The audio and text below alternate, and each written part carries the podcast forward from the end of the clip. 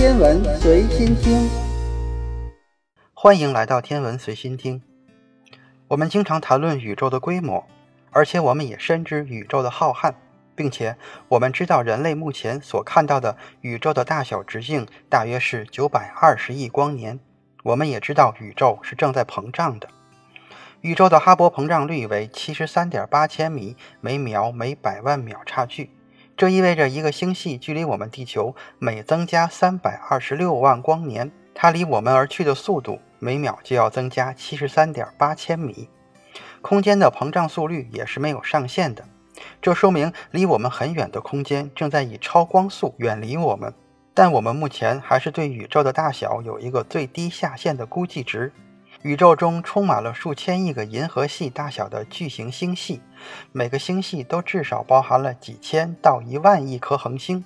整个宇宙规模非常非常大，并且通过大爆炸以来将近一百三十八亿年的膨胀，我们能看到的可观测的宇宙部分直径大约是九百二十亿光年，而且在未来我们不会比现在看得更远。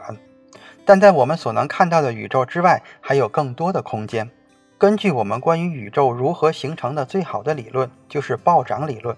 我们会问：整个宇宙到底有多大呢？暴涨掌控了宇宙的初始阶段，不管当时宇宙的初始状态、大小或者条件如何，暴涨导致宇宙空间以指数增长的速度在膨胀。在暴涨的作用下，宇宙不仅比最初的状态扩大了数十亿倍，甚至是整个最初状态的古格尔倍。一个古格尔是一后边要有一百个零。由于暴涨的发生，宇宙空间变得平坦，宇宙物质分布变得均匀。这就是为什么我们在地球上看宇宙，每个方向的观察结果都是一致的，犹如我们就是宇宙的中心。这就是宇宙的暴涨。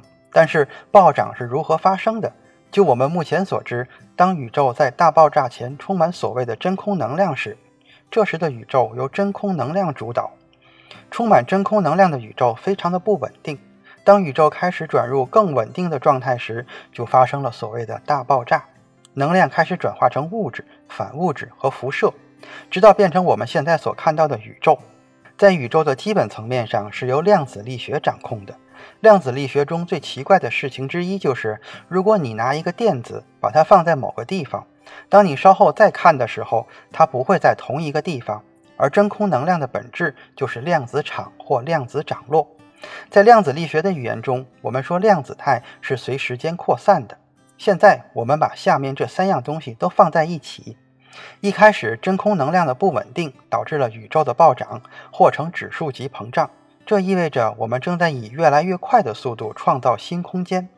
在一个单位时间 t 之后，我们有一个单位的空间 v；两个单位时间之后，我们就有四个单位空间，三个单位时间之后，我们就有十六个单位空间。那四个单位时间之后，便是二百五十六个单位空间。当宇宙膨胀时，平均真空能量正在下降，宇宙的膨胀速度应该减缓或停止。但是，真空能量量子态波函数的随机扩散又导致了更多的空间，而创造的新空间又富含真空能量。最后，直到真空能量达到目前的水平，也就是空间固有的能量。这种能量是什么？就是我们常说的暗能量。当我们把真空能量暴涨和量子态的随机扩散放在一起时，我们就得到了一个永远膨胀的概念。